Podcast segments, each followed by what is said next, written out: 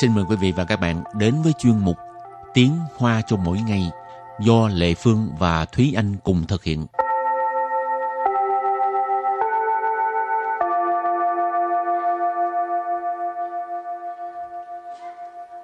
Thúy Anh và Lệ Phương xin kính chào quý vị và các bạn. Chào mừng các bạn cùng đến với chuyên mục Tiếng Hoa cho mỗi ngày ngày hôm nay.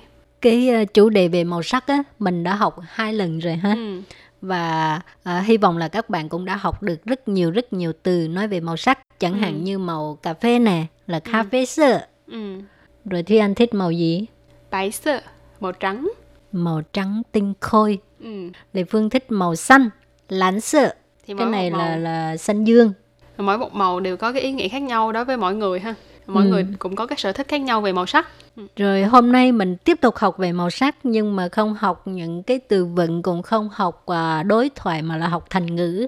Ừ. à, cái à, thành ngữ đầu tiên đó là ngũ thải binh phân ngũ thải binh phân ngũ thải binh phân à, có nghĩa là muôn màu muôn sắc hay là màu sắc rực rỡ. Ngũ thải ngũ tức là năm thải ở đây là màu sắc cho nên ú彩là à, có thể nghĩ là năm màu sắc có nghĩa là nhiều màu sắc đó. Còn缤phân là rực rỡ thì cái thành ngữ này có nghĩa là à, ý nói là có nhiều màu sắc rất là xinh đẹp. Ừ. Vậy thì tiếp sau đây sẽ đặt câu cho thành ngữ này. Câu đầu tiên đó là 这五彩缤纷的壁画太美了。这五彩缤纷的壁画 太美了。 Trơ ủ彩缤phân tờ bi họa thai mày lợ. Câu này có nghĩa là bức tranh tường đầy màu sắc này đẹp quá. Trơ là cái này, ủ彩缤phân để mình có nói đó là ờ, nhiều màu sắc rực rỡ. Bi họa là bức tranh tường. Cho nên trơ ủ彩缤phân tờ bi họa nghĩa là bức tranh tường đầy màu sắc này. Thai mày lợ là ờ, cụm từ dùng để miêu tả là vẻ đẹp, đẹp quá, đẹp vô cùng. Thai mày lợ. Ừ, rồi tiếp theo đặt thêm một câu nữa à, có cái thành ngữ này nha. 我们的生活就像一本五彩缤纷的画册。我们的生活就像一本五彩缤纷的画册。我们的生活 就像一本五彩缤纷的画册. Ờ, câu này có nghĩa là cuộc sống của chúng tôi giống như tập tranh tràn đầy màu sắc. 我们 có nghĩa là chúng tôi à, cũng có thể dùng chúng ta tùy theo cái cái cái ngữ cảnh. À. Rồi à, sinh hoạt, sinh hoạt tức là cuộc sống, đời sống. Chiêu sàng là giống như. Ý bệnh là một cuốn, một tập. Ý bệnh gì đây? Một tập. Ý bệnh hoa sở tức là một cái à, tập tranh. Ú彩缤纷tức là tràn đầy màu sắc. Ở đây dịch là tràn đầy màu sắc ha. Cả câu là cuộc sống của chúng tôi giống như tập tranh tràn đầy màu sắc. Thì à, thông thường cái thành ngữ này á mình sử dụng vào lúc nào chẳng hạn như mình đi à, ngắm hoa, mình thấy có một vườn hoa hoặc là cái hoa này nó có nhiều màu sắc rất là xinh đẹp thì mình lúc này có thể dùng cái thành ngữ này ủ xài pin phân. Ừ. hoặc là khi mà mình giới thiệu về ờ, những cái thứ trừu tượng hơn chẳng hạn như câu vừa rồi mà chị Lê Phương đã nói đó là miêu tả về cuộc sống cuộc đời thì mình cũng có thể dùng cụm từ này đó là ờ, ủ xài biến phến đầy màu sắc rực ừ. rỡ trạc, ờ, rất là xinh đẹp. Nói chung mà khi mà mình đang yêu đời á mình nhìn thấy ừ. cái gì cũng tràn ngập màu sắc là lập tức nghĩ tới cái thành ngữ này ủ xài pin phên rồi tiếp tục là thành ngữ gì? Thành ngữ tiếp theo của chúng ta đó là chinh chu yu lãn chinh chu yu lãn. Chiên chu yu lãn. Câu này trong tiếng Hán Việt ấy, thì mình gọi là thanh xuất vu lam. Nghĩa là uh, con hơn cha hoặc là trò hơn thầy. Ở đây giải thích chiên chu yu lãn theo mặt chữ nghĩa thì là uh, nghĩa là màu xanh. Màu xanh uh, được chiết xuất ra từ uh, cỏ xanh mà nó cái màu của nó còn đẹp hơn, còn tươi sáng hơn, đậm hơn cái màu của cái cỏ xanh đó Ý chỉ là ờ, học sinh giỏi hơn thầy, tức là đệ tử giỏi hơn sư phụ ấy rồi à, hoặc là những người hậu bối giỏi hơn cả những người tiền bối tức là ý chỉ là tài năng hoặc là năng khiếu của những người của những người à, nhỏ tuổi hơn nhưng mà lại tốt hơn giỏi hơn những người đi trước Rồi thì mình cũng đưa ra cái ờ, ví dụ cho các bạn tìm hiểu ha. 他的天分超过我，日后成就必然青出于蓝。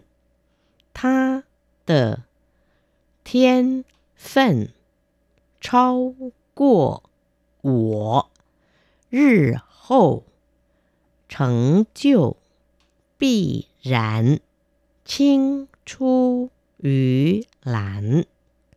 他的天分超过我，日后成就必然sinh出于蓝. Câu này có nghĩa là cậu ấy có tài năng hơn tôi, thì uh, sau này thành tựu chắc chắn sẽ hơn tôi. Uh, tha từ thiên phân, thiên phân tức là tài năng, uh, còn tha thì lệ Phương ở đây là dịch ờ, uh, cậu ấy. Trao của trao của tức là vượt qua, vượt quá. Ha. Trao của tức là ở đây chỉ cái cái tài năng của cái người đó là giỏi hơn tôi. Trao của rư hậu là có nghĩa là sau này còn à, thành tựu thành tựu tức là thành tựu pi rạn cái này là chắc chắn còn cái đằng sau là thành ngữ xin chu ủy lãn tức là chắc chắn sẽ hơn tôi Và đặt thêm một câu cho từ 青出于蓝。学生能青出于蓝是老师最大的安慰。学生能青出于蓝是老师最大的安慰。 学生能青出于蓝是老师最大的安慰. Câu này có nghĩa là học sinh có thể giỏi hơn thầy là niềm an ủi lớn nhất của một người thầy. Xuế sân là học sinh, nẫn là có thể, chiên chu yu lãn là giỏi hơn thầy. Ở đây ý chỉ là người học sinh đã giỏi hơn thầy. Sư là, lão sư là thầy giáo hoặc là người thầy. Truy tạ là lớn nhất. Ở đây truy là một từ so sánh nhất. Truy tạ nghĩa là lớn nhất. an 慰 là niềm an ủi, cho nên truy ta tờ nghĩa là niềm an ủi lớn nhất. Chị à, hôm nay là mình học hai câu thành ngữ có liên quan tới màu sắc. Cái thứ nhất là ủ thải pin phân, ừ. rồi cái thứ hai là xin su dị lạnh. Ừ. Cái này cũng rất thường sử dụng trong cuộc sống hàng ngày ha. Chị à, hy vọng các bạn có thể học xong bài này là mai mốt cứ nói gì cái là xuất khẩu thành, ừ. người ta là xuất khẩu thành thơ, mình là xuất khẩu thành ngữ. Hậu và trước khi chấm dứt bài học hôm nay, xin mời các bạn ôn tập lại nha.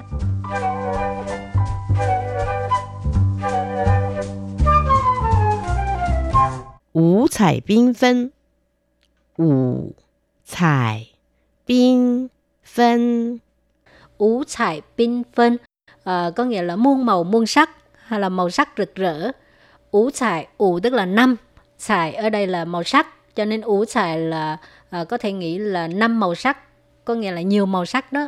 Còn pin phân là rực rỡ thì cái thành ngữ này có nghĩa là à, ý nói là có nhiều màu sắc rất là xinh đẹp. Thì à, thông thường cái thành ngữ này á mình sử dụng vào lúc nào chẳng hạn như mình đi à, ngắm hoa mình thấy có một vườn hoa hoặc là cái hoa này nó có nhiều màu sắc rất là xinh đẹp thì mình lúc này có thể dùng cái thành ngữ này ủ xài pin phân Ừ hoặc là khi mà mình giới thiệu về ờ, những cái thứ trừu tượng hơn chẳng hạn như câu vừa rồi mà chị Lê Phương đã nói đó là miêu tả về cuộc sống cuộc đời thì mình cũng có thể dùng cụm từ này đó là ờ, ủ uh, thải biến phến đầy màu sắc rực ừ. rỡ trạc, uh, ờ, rất là xinh đẹp. Nói chung mà khi mà mình đang yêu đời á mình nhìn ừ. thấy ừ. cái gì cũng tràn ngập màu sắc là lập tức nghĩ tới cái thành ngữ này ủ thải biến phến. Rồi tiếp tục là thành ngữ gì? Thành ngữ tiếp theo của chúng ta đó là chinh chu yu lãn chinh chu yu lãn. Chinh chu yu lãn. Câu này trong tiếng Hán Việt ấy, thì mình gọi là thanh xuất vu lam Nghĩa là uh, con hơn cha hoặc là trò hơn thầy. Ở đây giải thích chinh chu yu lãn theo mặt chữ nghĩa Thì là uh, nghĩa là màu xanh. Màu xanh uh, được chiết xuất ra từ uh, cỏ xanh mà nó cái màu của nó còn đẹp hơn còn tươi sáng hơn đậm hơn cái màu của cái cỏ xanh đó. Ý chỉ là ờ, học sinh giỏi hơn thầy, tức là đệ tử giỏi hơn sư phụ ấy. Rồi à, hoặc là những người hậu bối giỏi hơn cả những người tiền bối tức là ý chỉ là tài năng hoặc là năng khiếu của những người à, nhỏ tuổi hơn nhưng mà lại tốt hơn giỏi hơn những người đi trước. Rồi thì à, bài học hôm nay đến đây xin tạm chấm dứt. Cảm ơn các bạn đã đón nghe nha. Bye bye, bye bye